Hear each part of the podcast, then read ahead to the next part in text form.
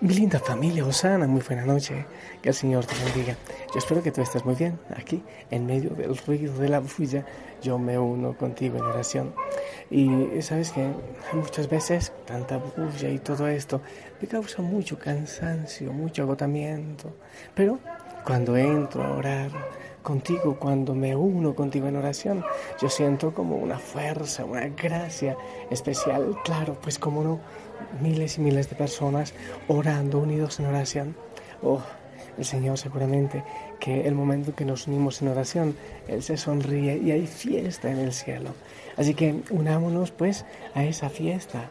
Yo espero que hayas tenido un día de mucha bendición, eh, meditando la palabra del Señor, meditando el Evangelio e intentando vivir en cada momento unido a Él. Siempre te repito lo mismo, no te olvides, sin mí nada pueden hacer, dice el Señor, permanezcan en mí. La palabra del Señor eh, ayer y hoy eh, es la continuación. Un fariseo invita a Jesús a cenar a su casa, pero entonces se asombra porque Jesús no se purifica las manos antes de comer al llegar de la calle. Eh, no lo hacían, decíamos ayer, porque por las bacterias o por eso, sino eh, como por cortar con el pecado, con aquellos que no cumplen la ley de la calle. Si yo entré en contacto con ellos, de alguna manera quedé impuro, entonces yo me lavo como diciendo no tengo nada que ver con ellos. Entonces se asombra por eso y Jesús empieza a llamarle la atención. Ay de ustedes los fariseos, ay de ustedes.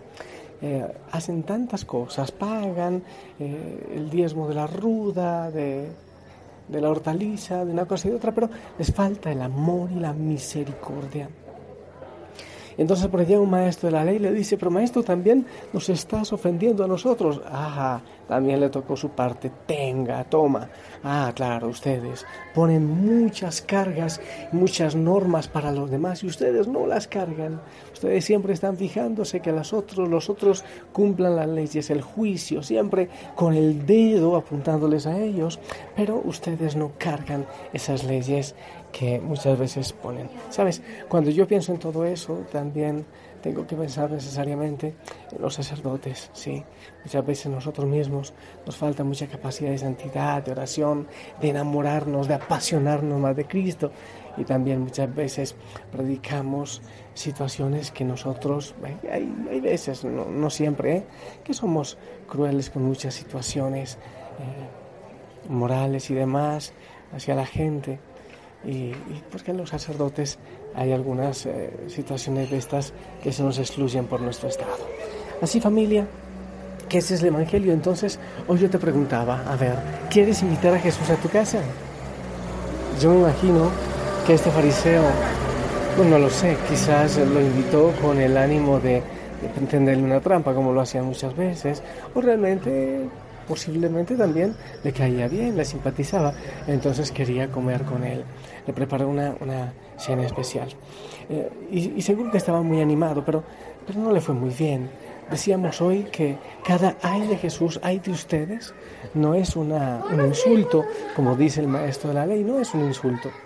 Es, ustedes, en vez de reír, deberían llorar por hacer eso. Deberían llorar cada vez que hacen X, Y cosa.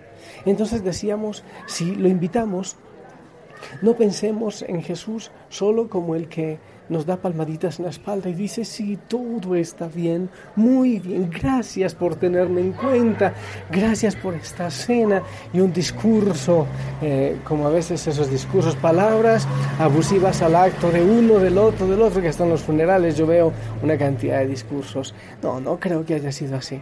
Gracias y un discurso de Jesús, gracias por tenerme en cuenta. El Señor dice la verdad, donde la tiene que decir, aunque duela, pero es una manera de de atraer a la persona que está perdida, que está yendo por camino equivocado, de atraerla hacia Él, hacia sí.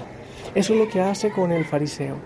Yo pienso que el Señor utiliza la terapia de choque, claro, con fuerza, dice la verdad, y esa verdad, aunque muchas veces duele, pero nos lleva a un llamado de atención y muchas veces acercarnos al Señor. Hay cosas que implican dolor para que lleven realmente a la sanación. No sé si a ti te ha pasado, muchas cosas implican el dolor para que puedan llevar e implicar también una sanación. Y si invitas tú al Señor en tu casa, es muy probable que también te diga, imagínate hoy ahí donde tú estás, que te invitas al Señor a comer.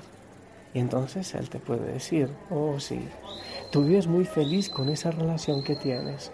Pero yo te digo, deberías llorar, ay de ti por eso que estás haciendo. Y a otro, ok, tú vives muy feliz, dices, no, yo no soy alcohólico, yo me tomo solo un traguito algunas veces. un alcohólico social llaman por ahí. Solo cuando estoy en una fiesta deberías llorar por ese testimonio que le estás dando a tus hijos o a tus hijas. Entonces otros dicen, no, yo invito al Señor y Él no me va a decir nada. Y quizás el Señor te diga, ay de ti, a veces ves películas, ves cosas que no te ayudan a crecer, sino que al contrario te destruyen a ti y a tu familia. Y escuchas música que no te ayuda a crecer. Al contrario, poco a poco va alterando tu mente y tu corazón, porque esos decibeles, en vez de llevar paz, llevan violencia a tu mente y a tu corazón. Deberías llorar por eso.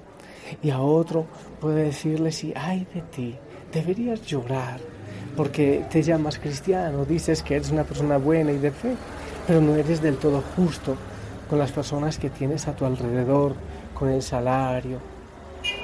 Ay de ustedes, le puede decir a otros, porque tú me ves en las calles, en el rostro de los pobres, de los ancianos, de los abandonados, y no me has descubierto ahí.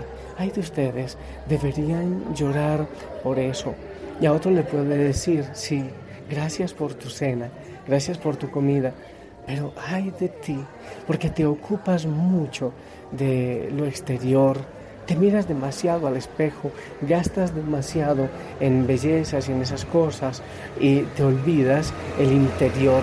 Embellece tu interior y así el exterior podrá dar luz también. Deberías llorar por esa manera de vivir que tú tienes. Y a otro le dice, mira, deberías llorar también, porque tú no perdonas, porque juzgas mucho. A otro le, diría, deberías llorar, porque cuando haces el bien estás esperando retribución. Esa persona tiene que cambiar para yo poderle ayudar. Deberías llorar por eso. En fin, creo que muchos deberían llorar o muchos hay de ustedes también golpearían nuestros oídos si invitamos al Señor a nuestra casa. Yo te invito a que lo invites, aunque redunde, sí, invítalo. Invítalo, el Señor debe estar en tu casa. Pero si el Señor entra a tu casa a comer contigo, pero no hay nada que te cuestione, es porque no has dialogado con Él. Si nada te invita a transformar tu vida, es porque todavía no lo escuchas. Si no has escuchado ningún ay de ustedes, es porque todavía no has orado la palabra del, Señor como deberías hacerlo. El Señor hoy nos invita a escuchar un ay de ustedes y mejor si lo escuchamos pronto. Yo no quisiera escuchar todos esos ayes en el final de mi vida. Yo quisiera escucharlo ahora. Así, mi amado Señor, yo te invito que nos abras el oído, que no nos des un corazón de piedra, sino que nos abras el oído y el corazón. Y yo te pido, Señor, que nos des también el descanso, ¿sí? Cuando nos confrontamos, en vez de tener eh, angustia, eso nos debe dar paz, porque nos lleva a una transformación. Yo te pido, amado Señor, que derrames bendición sobre cada hijo, sobre cada hija de la familia allá donde están. Señor, que tu palabra, que estos mensajes, que estas oraciones no sean un opio muy bonito, muy lindo, no, sino que nos exija, que nos lleve a una nueva exigencia, a ser mejores cristianos. Bendice, Señor, a cada uno allá donde está, en lo que está haciendo. Bendice su cansancio. Hay muchos que pueden estar cansados o con dificultades que ellos tengan la fortaleza, la fuerza de ir a pedir perdón, de nunca acostarse con enojos. Dale, Señor, la paz que sus corazones tanto necesitan.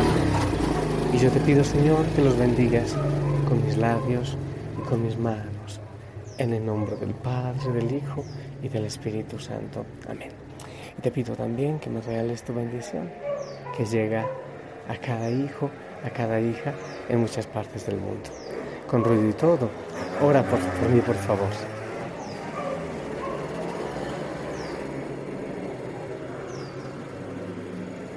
Amén, amén. Tampoco hoy voy a cantar, lo haré después en el silencio de mi corazón. Ya sabes por qué deseo regresar al Monte Tabor, ¿verdad? Ok. Te envío un fuerte, fuerte, fuerte abrazo. Que el Señor te bendiga, que te llene de gozo y de paz. Te amo en el amor del Señor. Descansa en Él. Déjate abrazar por Él. Déjate apapachar por Él. Déjate amar por Él. Ábrele un lugarcito en tu corazón y a tu ladito y descansa. Y si el Señor lo permite, nos escuchamos mañana. Hasta pronto.